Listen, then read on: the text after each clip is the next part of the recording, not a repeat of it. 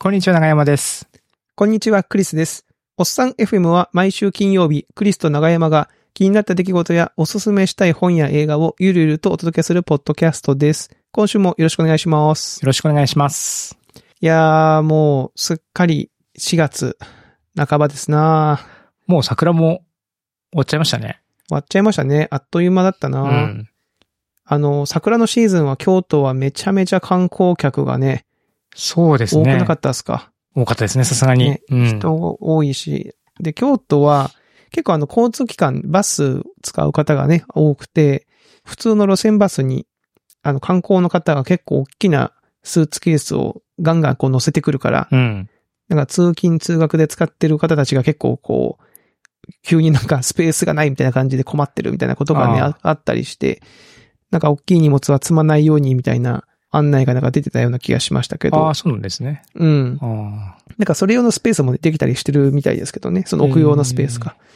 うん。いや、この間、京都駅のところで買い物をしてですね。あ。うん。まあ家族でバスに乗って帰ろうかなと思ってバス停に行ったら、結構行列ができてたんですよ、バスに。うんうんおーなんか行列だなと思って、こう、の、その列に並んで乗ってったんですけども、結構ぎゅうぎゅうになって、えー来たんですよね。そしたらなんかそちょうどそのバスの乗り口のところで、海外からの観光客、あれ、ど、どこあたりだろうな。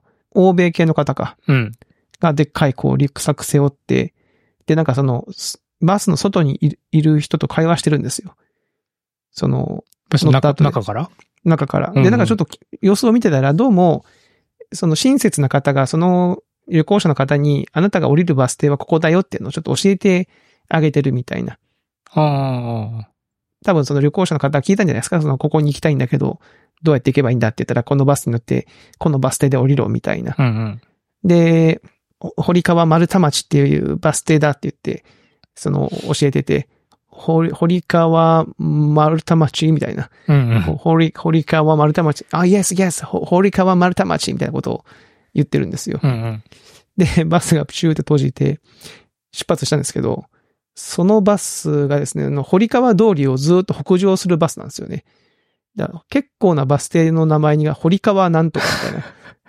だから結構困ったんちゃうかなと思ったんですよね。その堀川、全部頭に堀川ついてんな、みたいな。そうそうそうそうそう。なんとなく、ああいうのってほら、頭のワードでなんかイ,、メージを覚えたりするから、え前半部分ほほとんど一緒やんみたいな感じになったらさ、困るよなと思って、できればちょっと教えてあげたかったけど、僕の方が先に降りるか、降りたんでね、ああれですけど、ー。丸太町で降りれたのかな？降りれてもちょっと心配に、ね、なりましたけど、まあ周りの方がね、親切だったら、ここだよって教えてくれたかもしれないですけどね。うーうんん。まあそんな感じで、その、今観光客増えてて、とはいえ、桜のシーズンが終わったら、もう落ち着いてきてる感じかな。ちょっと一段落してる感じありますよね。ちょっとね、うん。一段落してる。まあ僕でも、桜のシーズンももちろん綺麗なんですけど、このシーズン新緑じゃないですか。ああ、新緑は新緑でやっぱり素晴らしいですね。いや、緑はいいっすうね、ん。む。むしろこっちの方が気持ちはいいですよね。その気候もいいし。そうですね、気候もね、まあやっぱり桜の季節どうしてもまだ寒々しいというかね、寒いさちょっとまだ冷えるって感じだったけど、うんうん。今はもう、天気がね、良ければね、普通にこううんピクニック気分で、河原を散歩するだけでもテンション上がるみたいな。長山さんだって山とかに行くともう新緑の山って感じじゃないですか。そうそう、もう新緑ですよ、もう。命を感じますよ。山が芽吹いている。あの、生命って書いて命ってやつ、ね。そうそうそう。山の命を感じる。いいなぁ、いうん。や、気持ちよさそうだよな。でもこれまたちょっと行くと、なんかほら、虫とか出てくるじゃないですか。あ、でももうぼちぼちね、虫飛んでますね。飛んでますか、うん。クマンバチとか結構出出てるし。あ、そっちの虫か。蜂とか、そういうことか。はいはいはいはい。なんか、毛虫とかも出てくるでしょあ、毛虫もね、いますよね。いるとね。うんだから、もうちょっとこの5月のこの入る手前ぐらいは、ね、気持ちが良くて、気候も良くて。まあ、ゴールデンウィーク暑いですもんね、なんだかんだで。ゴールデンウィークはなんだかんだ暑いし、それが終わるともうなんか初夏とか、下手すると梅雨とかいう話になっちゃうからね。確かに。今ぐらいがちょうどいいっすねん山遊びしたりとか、まあ公園行ったりとか、うん。いいシーズンって感じですね。いやー、そうそう。で、あの、この4月から、うちの次男がうん。高校に入りまして、あ、えー、そっか、次男、次男も高校か。次男も高校。だから、はい今まで、去年まではね、高中小だったのが、高高小になりましたね。我が家の三兄弟構成が。早いっすよ。あっという間ですね。え、一番上のお兄ちゃんは？もう、高3ですね。もう高三今度受験、受験です。高3ですよ。え、この間受験したばっかりじゃん。受験したばっかだけどもう高3ですよ。もう、マジで？早いね。いや早いよ。あっという間ですわ。そっか。うん高校3年間とかのね、変化に比べると、俺の3年間は何だったんだみたいな感じになりますね。いや、大丈夫、大丈夫。進化してますから、長山さんも。そうですかね大丈夫よ、大丈夫。うんそんな、そんなに心配しなくても大丈夫です。いや、それでその、次男が、あの、入学式があったんですよ。うん。でその日の午前中は、あの、小学校の入学式で、僕はあの、PTA 会長として、こう、挨拶をししてですね。うんで、すぐ、午後からは、あの、次男の高校の入学式ってお言って、ーえー、まあ、高校まで行ってきたんですけど、やっぱ、午前中に小学校のこ、あの、入学式に出てるから、こう、対比というか、あの、小学校の入学式はやっぱ小学校1年生じゃないですか、相手が。うん。ら結構スピーディーに終わるし、僕の話も結構簡単にもうなんかあんあまり長くて難しい話は絶対わかんないし、うんうんうん。なるべく簡潔にね、で、お母さんたちにはどっちかっていうとその PTA に協力してない的な、あの、ノリの話をするみたいな感じで、まあ、ささっと終わらせたんですけど、やっぱ高校ともなるとね、やっぱ、なんだろう、重厚感がありますよね。うん。まずその入、入場の時にはその、吹奏楽部が多分、その音楽を生音ではは。そういう感じだ。弾く感じだし、で、こう、生徒数もまあまあ多いわけですよ。全然、ね、人数規模的にも。で、入っていって、その式の、式次第っていうんですか。うんうん。あれを見たら、すごい、あの、全部4文字で書いてあるんですよ。え、全部4文字って。あの、開会、開式の字、国歌斉唱、校歌斉唱、まあ、この辺までわかるじゃないですか。うん。ああ、なるほど。入学許可とかね。校長式辞。まあ、来賓祝辞、来賓紹介はまあまああるか。生徒先生、生徒決意。で兵式の字みたいな。もう、でも4文字だ。すごい。全部読むし、アルスラン戦記かと思いましたね。文字組みしやすい。文字組み。だから、縦読み、縦読みにしちゃいそう。最初そう、最初さ、式次第みたいな、これ縦に読むんかと思って、なんか漢文かなんかで書いてあるんじゃないかと思ったけど。いや、びっくりしましたね、式次第はね、見たときは。うん。うん。で、その入学式に出て、入学式の後は、生徒はクラスに行って、担任の先生からこう、なんでしょう。ホームルームですか？さ最初のホームルームがありますと。で、保護者の方は担任から挨拶があるので、ちょっとこちらの教室に移動してくださいっていう案内があって、えー、で、まあ保護者はそのゾロゾロとその案内係について教室に行くわけですよ。そうすると、まあその、一応教室は用意してあるんだけど、各ご家庭、保護者の方は1名だけ席が用意してあって、もう1名の方はこう周りで見ていただくことになりますって言って、まあまあそれはそうかと思って、うん。で行ったんですけど、なんかね、それがちょっとおかしくて、あの、まあ案内係の方がその教壇に立ってですね、えーあの、それであの、おお席におかけくださいと。で、席はもう決まってて、えー生徒の、生徒のその出席番号順に保護者の方も座っていただくことになりますっていうんですよ。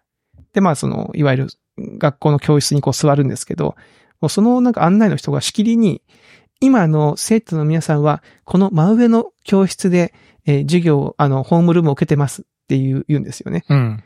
それ、それいるんかなって僕は思ったんですけど、で、で、その教団、その説明する人も多分その、あんまりこう、まあ、な、慣れてないというか、まあ、4月のね、その1回だけのイベントなんで、その、そう言って、あの、せ今から担任が来ますので、ちょっと少々お待ちくださいって言って、教団でずーっとじーって立って待ってるんですよ。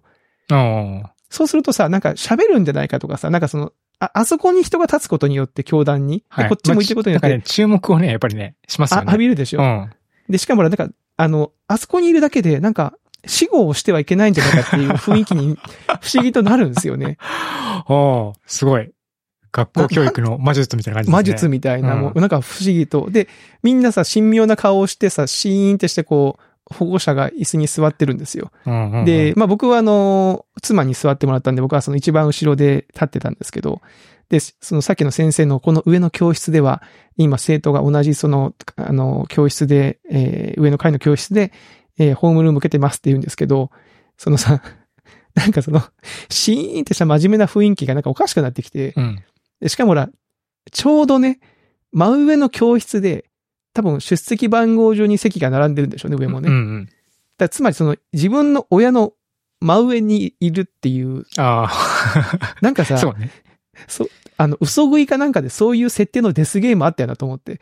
ありましたっけ？なんかあんな。そうそう、上の階でなんか、デスゲーム的なことが行われて、なんか上でミスると下のその保護者に罰があるみたいなそういう設定なんじゃないかと思って、一人でおかしくなって、ちょっと、笑いが、笑い、笑いそうになっちゃって危なかったですね。うん。いや、その、なんでわざわざあんな説明したんだろうなと思って。同じように上にいるよっていう。そうそう、同じようにね、上に、上に、上にいますんで、うん。少々お待ちください。シーンみたいな。そのうち誰か椅子がビリビリってなって、いてーとかっつってね、なるんじゃないかとか思いましたけど。はい。まあそんなことがあって、入学式はまあ無事に終わって、えー、帰ってきたという感じですね。うん。でも一週間、えー、この収録した今日で学校始まって一週間ですけど、早速次男は、あの、上着のジャケットの第二ボタンをなくして帰ってきておりました。あれじゃないですか、第二ボタン取られたんじゃないですか？そんなね、その、そういう色っぽい話だったらいいですけど、単にあの自転車通学が始まって、うん自転車こいでたら多分足が引っかかったんでしょうね。だから気づかないうちに弾け飛んで、あの気がついたらなくなってたって言ってましたよ。うんもう勘弁してくれよと思いま思いましたけど。うんはい。まあ、そんな感じの、はい、あの、4月でございましたね。はい。長山さんはなんか、あれでしょ？ご実家の方に。僕はね、なんか、し、まあこれし、まあ話も3月下旬から4月って感じだったんですけども、うんうん。もうめちゃめちゃ久しぶりに帰省をしまして、実家に。はいはいはいはい。えー、家族みんなで帰ったのは4年ぶり？ああコロナの前が最後って感じですか？そうそうそう。うっていうようん。な感じなので、うんうん。まあまあ、久しぶりに帰りましたね。うんうんううんん。で、僕茨城県の生まれなんで、うん。京都から茨城県で、今まで帰る時って普通にす、えっと、東京駅まで、ちゃうわ。ん？えっと、品川の、し品川から、えっと、常磐線に乗り換えあて、、品川まで行くうんのか。。はいで、はい。み水戸駅ってとこまで行って、うんうん。で、水戸駅からレンタカーを借りて、さらに車で4、50分みたいな感じなんですよ。うんなんでまあはいはいはい、そういう感じの工程なんですけども、今回は東京駅で降りて。東京駅でレンタカーを借りて、で、常磐道を通って、実家に帰るというふうな、あの、プランを、にしてみまして。ほうほうほうほう。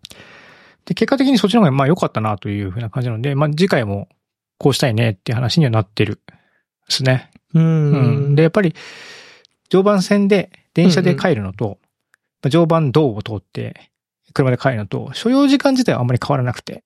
あ、なるほど。うんほうほうほう。で、金額はわずかにレンタカーの方が安いかな。あ、安いんだ。うん。レンタカーの方が。うん。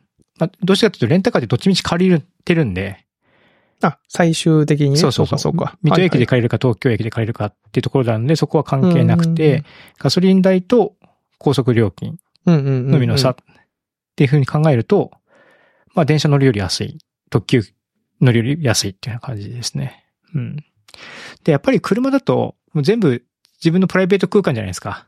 うんうんうんうん。なので、なんか別に子供が動画見てようが、あ、そうっすよね。うん。なんか多少なんかわーわーそうそう、言ったところで。歌歌ってようが、うんうんうん。そういう、そういったこうストレスが少ないし、まあ、うんうんうん。途中で、ね、あの、休憩所に寄ってトイレ行ったりとか、うんうんなんかお、おやつ食べたりとかもできるし、うんうんうん。まあ、割とその辺はこう、ストレスがなくて、みんな割と良かったですね。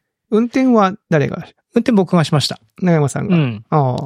で、2時間ちょ半ぐらいかな、運転したの。えー2まあ、それぐらいだったら別に、まあまあ、はいはい運転できるかなって感じでしたね。うんうん。ただ帰りね、帰りはもうスムーズに来たんですけども、帰りスムーズに来たんですけども、その後ニュース見たら、僕が東京駅に着いた1時間ぐらい前、1時間ぐらい後に、うん玉、玉突き事故があって大渋滞みたいなええ話があったので、危なかった。ほうほうほうほう。なるほど。。そういうのにさすがにそこまで大きな規模の事故に巻き込まれちゃうと、新幹線の乗り継ぎ、その行きはいいんですけどね。行きは実家帰るだけだから、うんうんうんうん。1時間遅れました、2時間遅れましたって別にいいんですけど、新幹線のチケットね、予約した状態でね、そうなっちゃうと、もちろんその予約のか、ね、変更はできるけど、やっぱすごいやきもきしちゃうし、うんうんうんうん。その辺でこうドタバタと全部計画が崩れちゃうから、そこだけちょっと怖いなーって帰りに思いましたね。うん電車の時間があるとね、僕もなんか箱根に行った時に、箱根ので、あの、バスがめっちゃ混んで、最後バスを途中で降ろしてもらって走りましたもんね。あ 間に合わないっつって、このままだとっつって。あ、そうなんですよね。だからそれやっぱりどうしても自転自動車の宿命なので、そうか、そこがちょっと、だからまあ少し余裕を持って、まあ今回もかなり余裕を持って大石なんですけども、うん。まあ、そうしてどうにか吸収できんかなとは思ってるんですが、うんまあなかなか良かったですよ。いいっすね。まあ、長山さん結構運転する、2時間半運転するのもそんなに苦じゃないっていうのもいいそうですね。2時間。半ぐらいだったら全然苦じゃないかな。うん。うん。6時間ぐらい運転すると辛いって感じになりますね。運転してる時に長山さんはど、ど、何をして、何をしてるというか、そのもう運転だけしてるんですか？その、喋ったりする？あ、喋ったりしますよ。うん。その、歌ったりはしない？歌ったりは、一人で運転してる時は歌ったりすることもありますしね。う。うんん。なんか家族とい一緒にいる時に、で、なんかそう、一人でやってる時に、運転してる時にね、歌ったりとか、なんか自分の好きな空間にできるじゃないですか。で、運転してると、なんかその運転にも集中しなきゃいけないし、その、車の中にも気を配んなきゃいけないから、大変そうだなと思ったり。うんうんまあ多少そうですね、子供がいたりすると、その辺は、まあでも、助手席に妻もいるし、そうか、そうか。そ、そこまでなんか気を使ったって感じもないですね。そうか、そうか。うん。うーん。えー、いいな。いいっすね、実家に帰られて。で、まあ実家めちゃめちゃ田舎なんで、もうなんか超のんびりししてて、時間の流れが全然違う感じがして、うん。面白かったですね。それ違うっていうのは、その、ど、どっち側に違うんですか？ゆっくりに感じましたね。ゆっくりに感じるゆっくりっていうのはなんだろうね。なんか浦島太郎的な感じ？インターネットとかとかもあまりしないので、うん、うん、うん。なんか気がつくとなんかいいろんなニュースがあったりとか、話題がああったりとか。そういうこと？んあ、そんなことがあったのね、みたいな感じってことか。そうそう、になるっていうえところがあっーて、なんか情報の量が、まあ、あ、普段ずっとね、PC の前に座ってるから、うんうんうん。まあ普段が多多すぎるっていうこと逆に多すぎて、うん、だからそことこう接続を切り離した状態っていうのが、まあなんかこう、緩やかな時間の進み方っていう風な体感、感じをしましたね。えうん。ーそれがなんか、それがちょっと久しぶりだったって感じがしました。それを感じてなんか田舎暮らしもいいなって思う人も、まあいるんでしょうね。まあいるんじゃゃないかな。そのやっぱりその喧騒みたいなね、うんうんうん。そういった喧騒を離れて田舎暮らしみたいな憧れるっていうのは、んんんまあ、わかるなって気がしますね。まあ、僕はうんもう何もねえなっていう感じですけどね。そっち？やっぱり、まあ、自分が生まれ育った育ったところなんで、うんうん。何もない上に、まあ、さらに、まあ、過疎化が進んで、あったお店もどんどんなくなりみたいな。感じだったので、なんか久しぶりに実家方面に帰って、昔懐かしの場所がなくなってたりすると、ちょっとな、なんか、寂しい感じがしますよね。そうですねん。。なんか、新しいものがね、立ってたりすると、まあいいんでしょうけど、こう本当に単純になくなってるだけみたいなのを見ると、あ、なあそこなくなっちゃったんだな、うんみたいな、のありますよそうね。、そういう感じのところ。まあ、大きなドラッグストアができてるとかね。なんかそういうののはあったんですけども。はいはいはいはい。まあでも、そんな、そんな感じ。ドラッグストアが大きいのできると大大事件みたいな。そういう感じの田舎ですかはいら。はいはいはいはい。えー、実家では何して過ごされたんですか？実家ではまあ普通にまあのんびりしてたんですけども、イベント的にはイチゴ狩りに行ったりとか、うんうん。バーベキュー、庭先でバーベキューしたりとか、出た。庭先バーベキュうん、そんな感じー。です。田舎の醍醐味じゃないですか、それ。そうそうそう。で、まあ、前も言ったかもしれないですけど、僕バーベキューすると全、全部焼く、焼かないと気が済まない係なんで、言いましたっけそんなこと。いつないんでしたっけ え、あの、焼く、もう、何？その全部自分でこう、やりたいもう完全にその、あの、炭火の網の前に陣取って、はいはい、はい。そこからもう僕は一歩も動かないですから。あの別に家族のバーベキューに限らず、どこのバーベキューに行ってもそうなります。あ、それはもう、だから、もう、え、どう、どういうモチベーションなんですかそれは、その、か、すべてやりたい。もう、なんていうの気を使われたくないってもあるじゃないですか？その、肉食べてくださいって言って、こう、もらいに行くのめんどくさいからもう自分でやっちゃいたいってうんタイプもいるし、そその、最高のものをお届けしたいっていうモチベーションもあるとあの思うんですけ、ど。美味しいものをみんなで食べたいっていう気持ちがまず一番ですね。なるほど、なるほど。うんほうほうほうほう。じゃあもうそこで自分で仕切って。そうそう。で、なんかほら、こうあれ焼けこれ焼けみたいな感じで、たまに人が来るん、来たりするんですけども、うんうん。うん、ちょっとやめてくださいみたいな 感じで。今もプランを組んでやってるから、勝手に乗せんな、みたいな。え、でもさ、長山さんのご実家でやってるわけでしょ？うんうん。その、そんな長山さんはさ、きっとそのご両親からそういう血を継いでるから、その、り両親の方もなんかどっちかはそういう、そういうタイプってこともないんですか？いや、そういう感じもないですね。あ、そうなんだ。うん。もうだから長山さん、長山さんだけがもう割と適バーベキュー番当。長。割と適当なんで、適当じゃないように。へえ。うん、だ僕はなんかか、もう通達としても、焼きそば絶対しないからっていうのはじ事前に言ってあるから、え、なんで焼きそばしないで、焼きそばに言う。焼きそばはもうね、なんかその、庭先バーベキューの、なんかもう、アンチパターンみたいな感じで、ほうほうほう。なかなか焼きそばこう成功するケースが少ないんですよね。あ、まあ、火加減の調整難機械の調整しそうですね。難しかったりとか、うんあとすでにお腹いっぱいになってて、あの、麺だけ余っちゃってなんか焦げてるとか、はいはいはいはい。ああいうの見たくないので、はいはいはいはい。バーベキューおすすめなのは、あの、白いご飯のおにぎりですね。ああ、最高。うん。うんそれがあった方が、あの、後からも食べれるし、確かに。え、それをちなみに焼きおにぎりにしたりすあ、全然、そういうのは全然いいと思いますよ。それ全然 OK うんそういうバリエーションは。。あなるほどね。いや、いいいな。バーベキュー久久しくしてないな。でもすごい楽しかったです。その、妹夫婦と子供も来た、来たので、ほうほうほうほうなんか久しぶりに、みんなで。うん、みんなで揃ってるって感じがあったし、へえ、今、僕の脳内にはなんか本当ビールの CM で出てくるような、そのね、広いところで、長山さんがこうなんかこう、火の前に立って、みんながワイワイこうやってるような絵が浮かんでますけど、きっとそういう感じだったんまあ、ですどうでしょうね。そうそう。それのなんか、まあ、錆びれた感じです。錆びれた感じじゃなくて別にいいでしょ。えー、うん。バーベキューか。え、その食材とかは近所で調達あそうですね。普普通に買ってきてって感じですかほうね。ほうほうほうほうほう。うーん。え、いちご狩りってのは、僕多分、僕人生でいちご狩り行ったことないんじゃないかな。僕もそんなにないんですけども、まあ、あの、いちごをハウス栽培してるところがあって、うん。でそのハウス栽培してるところに入って、まあ、ここからここまでの領域は全部食べていいよみたいな。ああ。ほうほうほう。で食べ放題みたいな。まあ何分で食べ放題みたいなへえ。感じなんで、バーベキューの前にそれやったんで、いちごでめっちゃお腹いっぱいの状態からバーベキュー開始みたいな感じ。じゃあもうなおさら焼きそばいらないですね。そんなね。ああ。いちご、あれな、なんでいちご狩りって言うんですかねあれね。前から不思議なんだよな。ね、な、なんで狩り、狩り、狩りなんですかねあれね。うん、あんなね、無抵抗でぶら下がってるようなやつを。そんな物騒な狩狩りっていう。りなんてね。ね。うん。いちご積みでいいじゃないですかね、別にね。うん。いちご積み放題。食べ放題。食べ放題でもね、いい、いい気がするけど。えー、いいないちご狩りってバーベキューか。そう。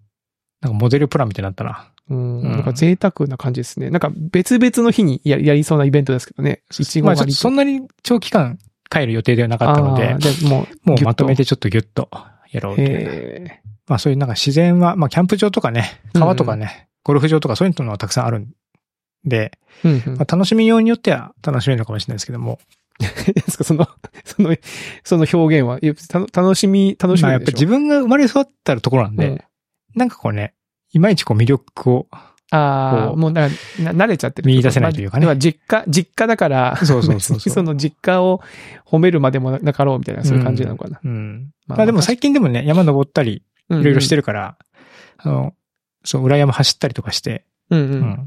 そそういうのは、まあ、気軽にできるのはいいなと思いましたけど。ああれをも持ってたんですか？サンダルは。この間そう、サンダルも持ってサンダルで走ってきましたね。走ってきました。うんおーいいっすね。いいじゃないですか。楽しそうん。う。へえ。、で、親が今ね、昔、蔵、蔵というかね、物置だったところを、ほほぼ取り壊して、う。うん。自分たちでリノベーションして、新しい家を建ててるんですよ。なんか長山さんのツイッターに、た進捗がたまにこうスレッドで、母親から写真送られてくるから、それをペペッと貼ってるんですけども、ほうほうほう。まあ実際にその様子を見に行って、うんうんうん。でもあんまり経緯、なんで急に建て始めたのか僕も経緯とか知らなかったから、うんうんうん。まあいろいろ話聞いてたら、まあ事務所、父親の仕事の事務所、まあ父親もその、設備系の仕事とか、うん。最近だとなんかソソーラーパネルの、うんのなんか設置とか、まあ何でもやるんですよ。ほうほうほう。なんかそういう、こう、ものを建てるみたいな仕事をしずっとやってきてて、なんで別にその素人のセルフリノベっていうわけではなくて、うんうんまあ一応まあそういった経験がある。長山さんの写真見てますけど、うん。もう、これはもう普通にさ、業者の建築ですね、これね。そうですよね。僕もそう思いました。言って。で、これ、ね、どのくらい大工さんとか入ってんのって言ったら、いや、えっとね、屋根だけ板金屋さん知り合いにやってもらって、それ以外は全部自分でやってるって言ってたんで、これ一人で、え、か、え、一人っていうか、ご夫婦一人でやってる？母も手伝ってるし、あと弟も今、父の仕事手伝ってるんで、あ、そういうこと。弟も多分ご家族でやってる感じですね。で、弟の部屋と事務所を作ってるっていうふうに言ってましたね。えー、いや、めちゃめちゃ、めちゃめちゃちゃんとしてるじゃないですか。うん。すごい。なんか、はそのじ、やっぱり、あの、東日本大震災の影響とかで、あうんうん地盤の歪みみたいなのがあったんで、あー実際にこう取り壊してみたら、結構あちこち歪んでたから、その辺直し、その結構大変だったみたいなことは言ってましたけど、まあ、そういうところからやってるんで、結構しっかりしたものが立つ予定っぽいですね。リノベ、セルフリノベ、うん。リノベ、リノベ、リノベーション？リノベーション。なんかリフォームとリノベーションってどう違うんだろうなと思って調べたんですけども、うんうんうん。だからリフォームっていうのは、その古くなったものをまあ新築みたいな感じに直すと。うんうんうん。で、じゃあリノベーションって何なのかっていうと、なんかその付加価値をつけるみたいな、ほう。そういうことが加わるのがリノベーションらしいんですね。おー。何なんだろうね、付加価値って。どうした急に、急に問いを投げかける付加価値。うんいや、うん、リノベーション言うけど、な、なんなんなんだろう、付加価値と思ったね。付加価値。まあ、例えばだから、ね、これは合ってんのかな？なんかその防音の部屋を作って音楽ができるようにしますとか、まあ、そとかね、まあ、キッチンがこう、アイランドキッチンになって、なって、うんコミュニケーションの仕方が変わるとか、はいはいはいはいま。あ、そういうところなのかな。うー。うんん。まあ一応なんか、新築ではなく、大規模修繕という扱いらしいですけどね、うちの父親がやってるのも。まあ、その辺なんか法律がよくわかんない。僕もそんな詳しくないんで、あれなんですけども。でもまあ見た感じ新築っぽいなとは思うんだけど、いやまあでも大規模、修繕らしいですね。あれですよね。その写真見てると、柱の、なんか、一本、なんか古そうな柱があるから、だあの、ビフォーアフターでいうところの、だから新築ではないわけですよね。そう、そうだと思います。この古いやつを一応うんそうそう骨組みを一部基礎の残して一部とかも残ってるみたいだし、はあはあはまあなんかその辺を使ってやってるみたいですね。あなるほど、ね。この辺ちょっとショーノートに 進捗の写真をぜひぜひ。上げときますけどもあ貼っときますわ。はい。うん。まあ、途中で飽きないといいなと思ってるんですけどね。こんな状態に飽きちゃうとさ、うん。あとまあ大、変よね。まあ、え縁起の悪い話だけど、途中でなんかさ、体悪くしちゃったりとかさ、ああ。する可能性もありじゃないですか。もういい年なんで。そうか。ね年齢的にね。ねそっちとかがね、発生しちゃうとね、誰が続きやんだよ、みたいなね。それはもう長山さんじゃないですか。それはもう、それはもうさ、もうやるしかねえっつって。やるしかないんじゃないかな。まあ一回ね、お店一緒に作ってるから。あ、そうかそうか。うん。まあでも写真を見る感じ、え、これ何？進捗で言うと何パーセントぐらいなんですかね、これ。今、外、外壁でもまだ入ってないんで、外壁がようやくできるってなったんで、外側の壁作って、うん断熱入れて、内側の壁作って、で、そうか。天井張って、床張って、みたいな感じでしょうね。じゃあまだまだもうちょっとあるんだね。うん。ああ。ななんか素人だから骨組みができたらもうほぼほぼできてんじゃねえかと思ったけど、そんなことはなかったか。水回り、電気回りみたいなのがあるんで。ああ、なるほど。そういうこと。いや、それは結構大変です。まあでも、いいですね。げお元気でいいじゃないですか。こういうのやろうっまあ元気ですね。ていうね。うん。4年ぶりに会うから結構もうしょぼくれてんのかなと思ったら、うん。まあ全然元気だったんで。素晴らしいですね。うんよかったです、それは。うん元気がこれやってんの。うん。へえ、まあじゃあ完成楽しみ。だから進捗が、写真が送られてくるのもいいっすね。ちょくちょくね。うん。ご実家から。うーん。だから長山さん今度はあれですね。なんかこう、定点カメラでも置いといて、あれじゃないですか、もう、ずっとさ、固定カメラで、あ、早巻きで。タイムラプスでなるほど。それいいですよね。撮っとくとね、んなかなかこういうところってほら、業者の方がやってるからさ、うん。スチールザックってこうなんかは入れないけどね、自分たちでやってんだったら、こうカメラで、定点カメラで作れますとか。あとほら、ライブ配信とかしてもらってね、長山さんもココミュニケーション取れるじゃないですか。ライブ配信いいはい。ええ楽しそうだな。まあそんなこんなうん。してきましたね。まあ、そう、3泊4日？ん？さっきが4泊5日とかだったんですけども、まあ両方の、うんうん。まあ僕その妻と同じ田舎なので、はいはいはい。妻の田舎に泊まりながらあちこち行くみたいな感じで、うーんだ。ったんですけども。また、そうですね。また、子供たちがやっぱりね、自然が多いとすごく楽しそうにしてたんで。やっぱそうっすようね。ん。楽しいだろうなその妻の実家の庭もすごい広くて、で、うちの父親と一緒に造園をしてなんかもう、なんていうかね、ちょっとしたこう、なん、なんて言ったらいいんだろうな。ちょっとした庭になってるんですよ。へえ、うん。その、上上下がある坂道があって、木が生えてて、坂道を登っていくと、ちょっと眺めがいいところに出るみたいな。はいはい。なんでもう朝起きたら速攻外行って走り回って帰ってくるみたいな感じで、超楽しそうにしてたんで。え、何球を打てたりします？バットで。なんそんな、ど、ど、どのくらい飛ばしたいんですか？いや、普通にノック打ったりとか、フライを上げたりとかっていう、そこまで、小さめの小学校のグラウンドのぐらい、いやいや、広さぐらい。そそんなに大きくないですよ。んなに大きくうん。ない。でも田んぼとか畑とか入れるとそのぐらいになりますけど、ああ、なるほど、なるほうんそこに何球とか打ったらお怒られちゃうね。ど。そうね。取りに行けねえっつって。確かに。うん。まあ、広さ的にはでもそうですよ。その、田んぼとか畑とか、その植木が植えてあるところとか入れれば、普通に小学校のグラウンドぐらいはあるかもしれないですね。なるほど。じゃあ、キャッチボールとかはね、普通にできそうですね。うん、全然できますよ。もう今は、ほらこの街中だともうそういうことをするとすぐになんかね。張り紙が出て、この辺ででボール遊びをうんぬんみたいな感じになっちゃうんなっちゃいますで。ね。うん、羨ましいな。そういうのないですかからね。子供がいるだけですげえみたいな感じですからね。ほう、うん素晴らしい。いい環境。いやー、僕も鹿児島に帰りたくなったけど、どうだろうな。今年帰れるかな。どうかな。毎年帰ってるわけじゃないですよね。もうしばらく帰ってないですね。しばらく帰ってないですかうん、もうコロナの前に帰ったのが最後だから、もう3あ年ぐらい帰ってないかな。な感じで。うん。鹿児島もなかなか遠いですもんね。遠いですね。遠い。遠いし、まあもうね、うちの両親も結構な年だし、まあ多分行ったら僕、それこそ僕はね、レンタカー借りて、運転しなきゃいけないんだろうけど、そもそも運転を最近してないから危ないもんね。いろいろ。いろいろあるんですよね。うん。はい。わかりました。そんな感じですか？まあまあ、そんなことな感じですか？しておりました。うん。はい。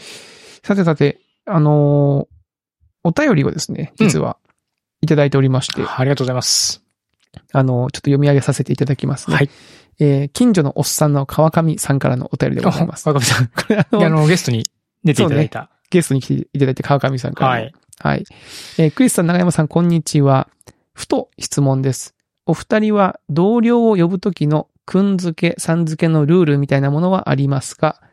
ある中途入社の同僚、年下後輩を初対面の時はさんと呼んでいたのですが、他の同僚がくんと呼んでたので、くんに切り替えていったんですが、また別の同僚はさんで呼んでいて、あれ？切り替えたのは間違いだったかな？年下だからってくん付けって社会ではありなんだっけ？くん、さん、あだ名、名字、呼び捨ての選択基準って？と思い、お二人のご意見を伺いたく投稿いたしましたと。えーありがとうございます。なるほど。ありがとうございます。これはね、まあわかりますよ。悩悩みはねう。んうんうん。うん。あのーそうですね。まあ話しやすいところでいくと、僕はあの大学生になった時にう、ん。第二病にかかりまして、第二病。うん。あの、そう、第二病にかかって。中二病高二病中第二病だよそうそう、はい大学2年生がかかる病気だと思うんですけど、あれは。なんかあの、まあ、演劇サークルに入ってたんですけど、後輩の女の子を名字くんづけで呼ぶのがかっこいいってちょっと思ってたんですよ。なんで？いや、わかんない。その、いや、わわかんないけど。だから僕今の、私の妻は、あの、劇演劇部時代の後輩の女の子ですけど、うん当時はだから名字で読んでましたね、くんづけでね。くんづけで恥ずかしいながら。うん。ええ だからね、今思うと恥ずかしかったな、あれってちょっと思うんですけど。な、な、なんで恥ずかしいかもわかわかんないんだけど、なんか恥ずかしいなって思うんですよね。で僕が女子だとして、はい。中山くん。長山くんって呼ばれるわけですね。普通はなんか中山さんとか呼呼ぶと思うんですけど、中山くん。なんかこの、何なんでしょうね。気持ち悪いな、自分で言ってる。はい。で、今はどうかですけど、う。うんーん、これ難しいですね。なんか、さん付け？継承でさん付けでどんな人でも呼ぶっていうのが、あのーなんだろう、一番丁寧だし、間違いはないと思う。私は思ってるんで、ですけど、一方でなんか親しみを込めたいなとか、うんうんうん。えーなんかその人との関係性上、なんかその親しみを込めたいなって時は、こう、なんかくん、くん付けだったりとか、まあ、あだ名だったり、まああ、うちの会社は、ハテナ ID で呼ぶっていう文化がもともと。あるでしょう。で、しかも、ハテナ ID にくんとかさんとかが入ってるケースもあるじゃないですか。人参くんとかね。人参くん。うん。人参くんとかね、人参くんさんとか、人参さんとかも、人参さんはおかしいだろうと思うんだけど、人参くんさん、人参くんくん、くんくんはないな。うん。うん。そうそう、そういうのがあるからね。まあ、結構、ここは私も迷うとこですね。うん。な長山さんはなんかあります？その選択基準みたいなの。僕もな、基本3ですね。やっぱ3がうん。一番丁寧だし、ね、いい気がしますけどね。そうですね。ただ、その、中途で入ってこられてずっとさん付けで呼ぶな時の、なんだろうな、こう、うん、まあいいのか。なんかこう、親しみ、親しくなる度合いみたいな。うん。親密度が増す度合いは、最近ほら、オンラインでうちの会社は仕事が多いので、うんうん。こう、なんでしょうね。直接会って飲み飲みに行ったり、ご飯食べたり、なんか、その別にその、なんかゲームをしたりする中で、なんとかさんとかって呼ぶのと、ちょっと違うじゃないですか。その仕事上なんとかさんっていうのって。っていうとなんか、やっぱこう、ちょっと、い一個壁があるみたいな感じになって、はあ、はあはあ、なるなってちょっと思って悩ましいなと思ってるんですよね。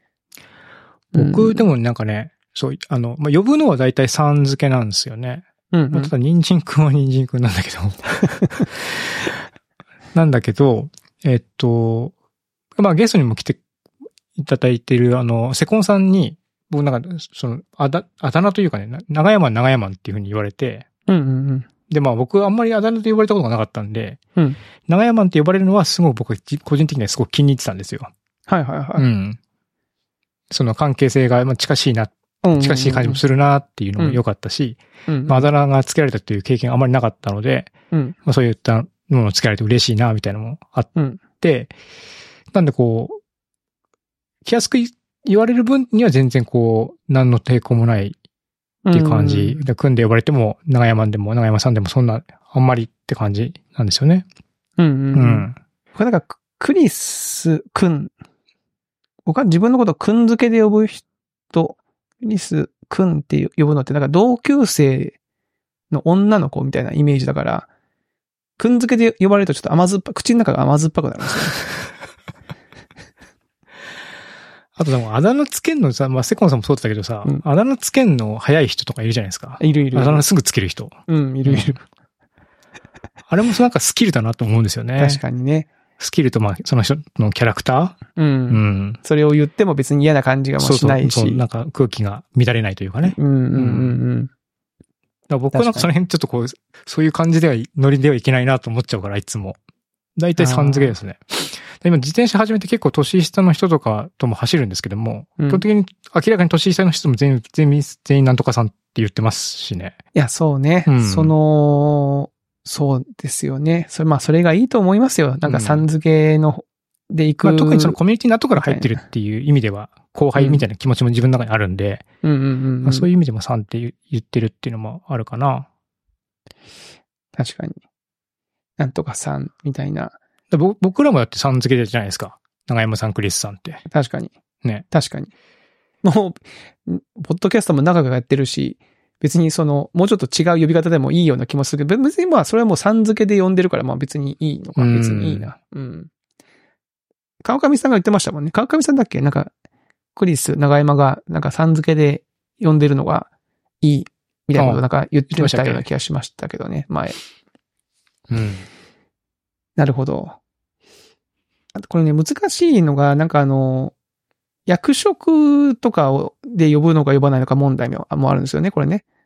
ああ。で、私は今、立場上社長なんですけど、その、クリス社長って呼ばれるとなんかすごい言葉が良いので、別にささんで呼んでほしいんですよね、その、はいはいはいはい。あの、社外の人とかでも別にそのメ、で、メールとかでたまにこう、字面で来るとなんかちょっとこう、おーなんか、そうか。圧を感じる。あ、あ、まあ別に圧というか、まあそれは正しいんですけど、別にうんうん間違っちゃいないし、うですよね。全然間違ってないですよね。普通ですからね、それがね。そうそう、嫌な気持ちはないんだけど、社会通念的にはね、おおって思う。まあで、それよりかどっちかというと3、3に切り替わっていく方がいいなって思うんですけど、一方で相手が全く同じ気持ちだろうなとも思わないんで、僕もちょっと油断するとなんか相手のことを結構さん付けで書いちゃうんですよね。そのビジネスメールとかでもなんとかさんって言って。それはちょっとね、あの、気をつけなきゃなと思って、結構慎重に、あの、読み、読み直したりしますね。あの この、この方との関係性大丈夫、大大丈夫だっけみたいな。3で読んでみたいな。まあどうでもいい、ちょっと余談みたいな感じですけど、僕、そのずっとうん、メールで様つけるじゃないですか。はい。クリス様みたいな。はいはい。あの様をひらがなで開くっていうのをずっとやってて。ああ、はいはいはい、なんか様がやっぱりなんかね、圧があんなと思って。わかる。だからあの、なんでしょうね。な、なんだ、圧なのか、テン、テンプレ感っていうんですかね。なんか、心がこもってない感があるのかなそううんそうそう。それをなんかひらがなでひに開いた方が、まあ僕はなんかこう、安心感がないかなと思ってやってるんですけども。まあ多分全然みんな、いや、あれこれはね、あると思う。み、みんななんかね、メールとかの文化で育った方たちは、なんかあると思うんですよ。自分なりの、そのメールの絵の思いが。ああ、そこはなんかね、まあ、こだわり、はいはいこだわりとまでは言わない言わないですけども、なんかそうしちゃうな、しちゃうみたいなのもあったりしますけどね。そのメールの話の続きで言うと、長山さん、その、いつもお世話になっておりますって書く人ですか？書いたり書かなかったりします。はほほ。あれもなんかその、おお世話になってる具合とか、期間の感覚とか、そういうのを鑑みて、うん。いつもお世話になってるのか、ご無沙汰しておりますなのか、まあ、いそ、率直にいきなり自分の名前を言うなのか、みたいな、その辺は、あの、毎回変わってますね。わかるな僕あの、前の会社の時はビジネスメールの最後必ず、えー以上、以上点よろしくお願いいたします、丸で終わらせるっていうのをなんとなくのルールにしてたんですよね。うんうんうん。それが、それが自分なりのこのメールの締め方だと思ってて、なんかそれがしっくりこないのはなんかむしろ中身の方が悪い、悪いだろうと思って書き直したりしてましたから。なるほど、なるほど。うん。多分メールとかね、ある、あると思いますね。なんか、くん、くんさんがずれちゃったけど、まあそれはそうか。うんそうね。うん。いや、だからまあ、3、3で呼びたいところなんだけど、なんかその、すごく親しい人とか、なんか親しみを込めたい人の時にちょっとこう、それがブレちゃう時があるっていうのが僕の今のあれかな。くんさんあだ名みたいな。そうね。距離感、まあ距離感ありますよね。距離感は、ある、ありますよまあね。大人この年になって新しく接した人とは結構やっぱ3から始まることがやっぱ多いですよね。多い。PTA 関係とかどうですか？PTA 関係は基本もさん付けかな。あの、何年か前の PTA の時は、そのさん付けとかが硬いから、最初にもうあだ名を決めましょうみたいなことを言った方がいて、なんかツアーのがそそんなこと言ってしてたな。うん。なんとか、なんとかちゃん、なんとかさん、まあ下の名前で呼びましょうって言われて。下の名前、あ、そううん下の名前なのかな。うん。急うん、すごいびっくりしたって妻は言ってましたけど。びっくりした。うん確かに。僕はな、なんだ、その時、その時にはヨッシーだったかな。ヨッシーです。どうも。えヨッシー。ーそれでもきついな僕きついな、結構それ。え、きつい、うん それきつい言。われるんだ、さっき言ったように僕にその、やよ呼ばれるのはいいんですよ。うん。呼ぶ側でしょ、うん呼ぶ側のが辛いなと思って。呼ぶだってクリスたたまたま、ぼじゃあ同じか小学校行ってたから PTA でクリスさんと一緒だとしして、うん。クリスさんがヨッシーになっちゃったと思ったら、もう、ヨッシーかーってなっちゃうもん。俺ヨッシーって言わなきゃいけないのかって。僕のことを想像してヨッシーかって思わないでください。そうね。ヨッシーかって思っちゃいますよね。うんまあまあ、そうか。そうなんだよな。いや、あとね、あの、僕は自分がやっぱりこう、あんまり、こういうこと言うとあれですけど、その、思春期に、こう、女子とそんなに会話をした経験ががないんですよね。うんうんで会話をした経験がないよ。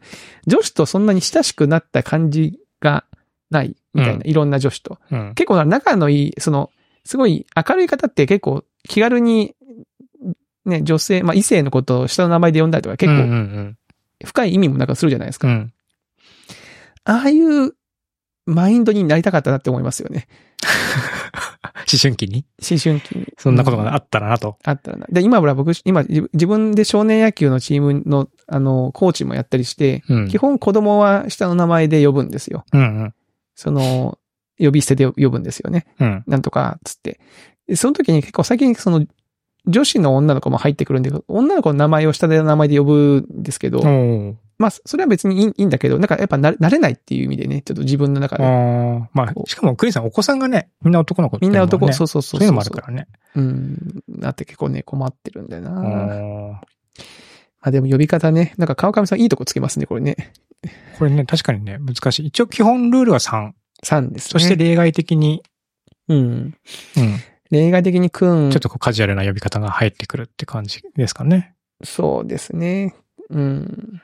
あの、あ、そうそう。で、くんは、親しみが込められるんだけど、あの、このままずっと年齢を重ねていったときに、なんとなくちょっとこう、後輩感が出ちゃうんですよね。ああ、ずっと。うん。それが悪いケースの時もあるんじゃないかって最近ちょっと思ってて。うん。例えばまあいろいろその人の状況とか立場とかも変わってるけども、そうそうそう上上下感というか。そうそうそう。うん。でも新卒で入った子がずっとこう成長して10年ぐらい経ってなんかちょっと役職とかね、あの、重めの役職についた時に確かに。、そうですよね。なんとかくん、なんとかくんさ、とかって言った時に、あなんかその関係性的になんかちょっとこう、いや、もうちょっとこう、ちゃんと呼んであげた方が、周りが見た時に、あ、あの人と親しいんだっていうふうに思ってくれたらいいけど、なんか、あ、なんか、すごく軽く見られてるなって、周りから思われるのはちょっと、そうですよね。不本意だなって思ったりそうそれは気になる。確かに。だから、人参くんもね、今は大活躍をしてるエン確かに。ジニアって感じだけど、けど、うん人参くんって言われちゃうとなんかね、こう急にこう、新卒みたいな感じになっちゃそううから。そう。ツイッターにね、あの、新人研修ナウって書いてた頃の人参くんの絵がパッて、うんね、こうキュッと、ね、浮かぶからも戻っちゃうから、うん確かにそういうのはくんはあるかもしれないですね。ねちょっとあんだよなうんはい。まあ、そんな感じですよね、鏡さん。答えになってないか答えもしれないけど。全くなん出ないけども。はい。うんまあそんまあそうな感じで。いう番組なので。はい。ありがとうございます、お便り。はい。うん。あの、こんな感じで、あの、なんか、ふと質問とか、なんか、クリス長山はどう考えてんだっていうことをちょっと、あの、そうですね。なんかメモ代わりに使ってもらったらいい。はい、お便りに書いてもらったら何かしら話しますので、よろしくお願いします。はい。という感じで、えー、えー、そうそう、いいお時間ですので、今週のおっさん FM はここまでとさせていただきます。えー、それでは皆さんまた来週お会いしましょう。さよなら。さよなら。